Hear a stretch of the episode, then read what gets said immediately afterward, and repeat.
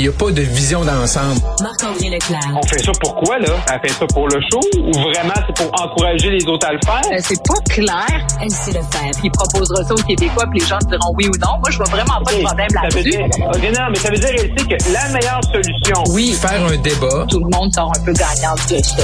La rencontre, Lefebvre, Leclerc. Salut à vous deux. Allô? Chose promise, chose due, on revient euh, sur ce fameux chèque de François Legault. S'il est réélu, Marc-André. Oui, tombe 2, s'il est réélu, effectivement. Donc, euh, on sait que l'inflation est toujours là. Euh, L'essence est encore haut. Le prix à l'épicerie, c'est- capotant présentement. Et euh, François Legault, au cours des derniers... Mais il, a- il avait promis, hein, dimanche, à- dans, dans son discours, c'est sûr, on a beaucoup parlé depuis dimanche, depuis le congrès de la fierté, puis de l'immigration, puis de la Louisiane, là, mais également, il prenait l'engagement d'aider les le portefeuille des Québécoises et des Québécois. Mais là, la grande question à savoir, c'est, bon, là, il nous dit un autre chèque. S'il est réélu, c'est ça, ça veut dire que ce chèque-là, là, les, les Québécois l'auront pas avant quoi? Avant novembre? Tu sais, le temps que l'élection le 3 octobre, le nouveau cabinet. Oui, mais juste avant Noël, Marc-André, pour aller acheter tous nos beaux cadeaux sur le fait- panier bleu.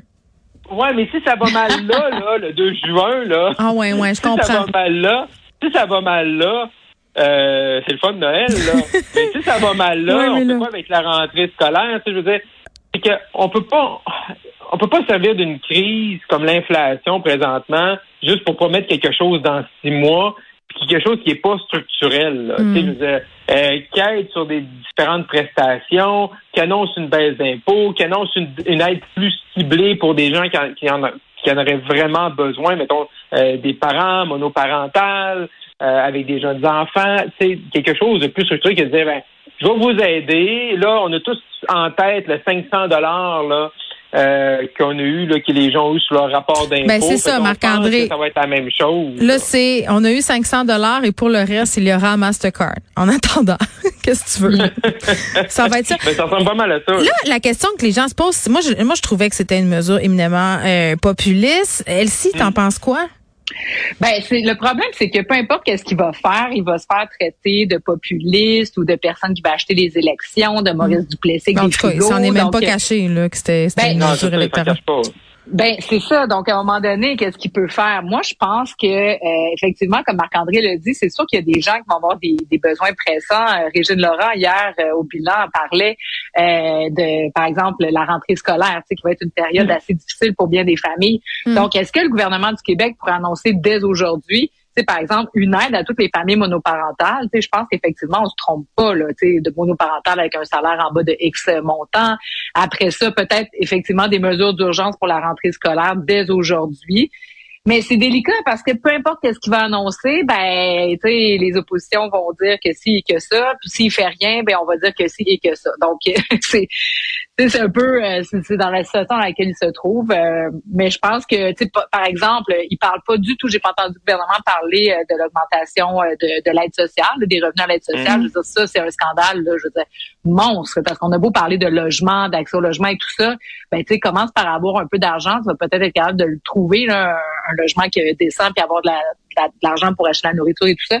Donc l'aide sociale, je pense qu'il y a certaines choses qu'on peut cibler où on est certain de pas se tromper, d'avoir Mm. l'unanimité. là. Donc, de l'aide plus structurante qu'un chèque, Marc-André. Oui, c'est ça, mais ça prend, ça prend, ça prend quelque chose, ça prend une espèce de vision, là. Parce que tu pourras pas, à chaque euh, trois, quatre mois, nous renvoyer un C'est ça. 500, 95% de la population. C'est ça le problème, là. Tu peux pas, tu peux pas, à, chaque fois que là, OK, là, ça augmenté, là, on pensait, puis là, ils disent, ben là, les prévisions du dernier budget, on est déjà plus loin, puis là, on le sait que c'est de la politique. C'est ça, les élections à date fixe. Euh, parce que probablement que si on n'était pas en élection à date fixe, on serait peut-être en élection présentement. Tu sais, le, le gouvernement serait à sa quatrième année, aurait fait le budget, puis il aurait déclenché une élection. Fait que tu sais, on serait pas comme c'est tout le temps une espèce là, entre le budget et l'élection, là, quand c'est à date fixe, c'est tout le temps cette période-là, là, un peu bizarre. Là, c'est un peu des- un des désavantages des élections à date fixe. Mais là, arrivez-nous avec une espèce de vision, justement, là, tu sais, pour, comme euh, s'il disait, de certaines, certaines euh, aides qui sont déjà en place, qu'on pourrait bonifier avec des gens plus ciblés. Parce qu'on se rend compte, là, quand les différents sondages de Léger la semaine passée, c'est que le 500 dollars, là, euh, pour une bonne partie des gens, ça servait à quoi? Ça servait seulement à, en termes d'épargne. Euh, en termes d'épargne ou ça, ça, payer un petit peu de grévy. euh. Il y en a qui en avaient besoin, peut-être la moitié en avait besoin. Fait que c'est eux qu'il faut aider. Les autres se sont un peu gâtés ou tout ça. Fait que tu sais, faut. Ça prend quelque chose d'un peu mieux préparé que je veux dire, on donne l'argent à tout le monde. Exactement. Juste dernière chose que Oui. je voulais ajouter sur ce débat-là, c'est que moi, ce que j'aime, moi, j'aime pas ça, les chèques de manière générale, parce que je trouve que, tu sais, comme par exemple, un chèque de 500 dollars pour 95% de la population, c'est 3,2 milliards. Qu'est-ce qu'on fait avec 3,2 milliards? Là, on fait beaucoup de choses dans une société, là. Puis on a des écoles en lambeaux, on doit investir en transport collectif, et on a plein de défis à relever. Il y a des gens, tu sais, par exemple, les préposés aux bénéficiaires, les infirmières, on a augmenté les salaires, mais tu sais, on a parlé l'autre fois là, des, des- des services juridiques, l'accès, en tout cas, bref, il y a tellement de besoins que tu sais, tu fais un chèque, c'est des revenus perdus. Là, ça va être un deuxième chèque. On est à près de 7 milliards de dollars. là. C'est énorme, là, 7 milliards de dollars. Mais ce que j'aime avec le chèque, c'est qu'au moins le gouvernement préserve sa capacité fiscale. Parce que si tu fais une baisse d'impôts, ben ça, tu peux pas remonter les impôts là, un an après. Donc, c'est une ponction à un moment précis dans les finances publiques de l'État. Mais au moins, le gouvernement garde ça. Puis avec la réduction des tarifs, ben ça aussi, tu sais, les tarifs, ça peut être peut-être Hydro-Québec, euh, le jet des tarifs, mais après ça, ça devient difficile de les Puis après ça, ben le- la, la baisse des taxes sur l'essence, je trouve ça d'un ridicule total parce qu'on sait très bien que les pétrolières vont reprendre tout de suite euh, la marge euh, qui a été euh, qui, a- qui aurait été enlevée. Donc ça, je suis contente que M. Legault résiste à cette à cet appel des sirènes de de de de, de, de Duverne, là. Je Oui, bon. ça. Un qui n'a pas résisté à la sirène de se ressortir du garde-robe, c'est l'ancien premier ministre Lucien Bouchard, Elsie, qui nous a gracié de ses commentaires. Puis sérieusement là, c'est une sortie très importante, je trouve, de Lucien Oui. Bouchard. Euh, puis M. Bouchard a été assez discret comme C'est vrai, ancien hein? premier ministre. Il n'a pas joué trop à belle-mère quand même, lui, là. là. Non, Non. Non, puis euh, tu sais, puis le terme belle-mère, je trouve qu'il faut faire attention parce que tu sais, c'est des, des, des personnages, des hommes, mais des femmes d'État, donc qui ont contribué, qui ont une vision de la société. Donc pourquoi ces personnes-là n'auraient pas le droit d'intervenir dans la sphère publique? Ça, en tout cas, c'est un autre débat. Ben, c'est pas, c'est pas qu'ils c'est pas qu'ils ont pas le droit d'intervenir, c'est que des fois ils se mêlent des affaires du parti, puis le sous-entendu, Oui, c'est tout le temps c'était bien mieux quand moi j'étais là. Fait que c'est ça, le Ouais. sous-entendu belle-mère ou beau-père. On peut le virer de bord aussi. Ouais. Les beaux-pères sont fatigants C'est sûr. Ben c'est sûr, mais il reste quand même que tu sais c'est pas toujours, tu sais parce que oui quand un ancien premier ministre prend la parole comme ils le font pas souvent, c'est souvent monté en épingle puis les, les chroniqueurs que nous sommes, ah ben là il a voulu dire ça, Ouais, c'est du bonbon. quelle jambette, puis mais tu sais Ben oui. eux quand ils le font, euh, tu sais moi pour en avoir côtoyé là, les anciens chefs du Parti québécois, tu sais c'est souvent des sentiments très nobles puis ils se font aussi amener vers des enjeux où ils voulaient pas répondre, puis en tout cas, bref. Mais sur le fond là, de la sortie d'hier euh, et sur la question de l'indépendance du Québec, parce que moi, je pense que c'est là toute la force de la sortie du Bouchard hier. Moi, comme indépendantiste, comme souverainiste, euh, qui a commencé à militer dans les années du Saint-Bouchard, justement, là, lui, il m'a vraiment euh, convaincu là, de la, la pertinence de la souveraineté. Je trouve que hier, comme un peu là, un grand papa de la nation, il est venu quand même légitimer ce projet politique-là en disant c'est ça ultimement que ça nous prend. Peut-être qu'en ce moment c'est pas possible. Peut-être que le Parti québécois c'est pas le bon véhicule, mais il est quand même venu dire que l'idée fondamentale, ça reste la solution à toutes ces perpétuelles chicanes avec le fédéral. Puis ça, je pense que comme souverainiste indépendantiste, on en avait besoin d'entendre que c'est une idée là, qui est pas dépassée, puis qu'ultimement c'est vers ça qu'il faut aller. Donc moi, je remercie de sa sortie d'hier. Puis comme souverainiste, ça m'a comme un peu donné d'énergie. Je sais pas que ça va arriver demain, puis c'est ce qu'il disait lui aussi. Mais au moins, tu sais, c'est comme, OK, tu sais, faut pas lâcher le flambeau. Mais lui, il pense Mais- vraiment que la- la- l'indépendance du Québec, c'est un projet toujours d'actualité. là. Il dit, et il dit, euh, euh, bon, il dit, il faut jamais compter sur Ottawa pour concéder des pouvoirs au Québec. Euh, après ça, qu'est-ce qu'il a dit exactement là, sur la souveraineté? Je le recherche euh, exactement. Il dit, euh, ah, il l'a dit là, mon Dieu, j'ai toutes les notes devant moi, j'arrive pas à mettre la main dessus. Je t'ai stressé, Mais là, je oui, oui. Oui, oui, c'est ça. Non, mais parce que j'ai tout en sérieux, parce qu'il y a tellement de choses intéressantes, là, mais je vais te le ressortir. Vas-y, Marc-André, je vais vous le retrouver. Non, mais ce que, ce que je voulais dire, c'est que je pense que si ça a énergisé Elsie, je pense que ce matin, là, je voyais en pleine presse M. Saint-Pierre Plamondon, lui, c'est comme fait une, une espèce de claque au visage. Parce que dans le fond, ce qu'il disait, c'était le que M. Bouchard a dit également, c'est par rapport aux véhicules. là. Ça peut être un autre parti que le Parti québécois. Là. Hmm. Et ça, je pense que ça l'a vraiment. euh, M. Saint-Pierre Plamondon fait une sortie très émotive ce matin là, en disant que M. Legault, Legault gardait les Québécois dans le formol.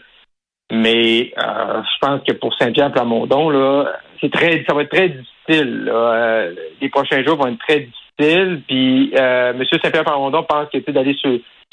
Probablement que le Parti québécois pense que du fait qu'on parle des questions identitaires, la loi 21-96 d'immigration, que ça va les aider eux, mais vraiment, ils sont fait manger le lunch pour, par la CAQ, puis la CAQ a vraiment poussé fort là-dessus à son congrès de Drummondville. Fait que même pour le PQ, même si c'est un enjeu normalement qui était bon pour eux, euh, la suite des choses va être difficile. Si tu nous as retrouvé ça dans tes notes? Comme une bonne première, j'adore ça.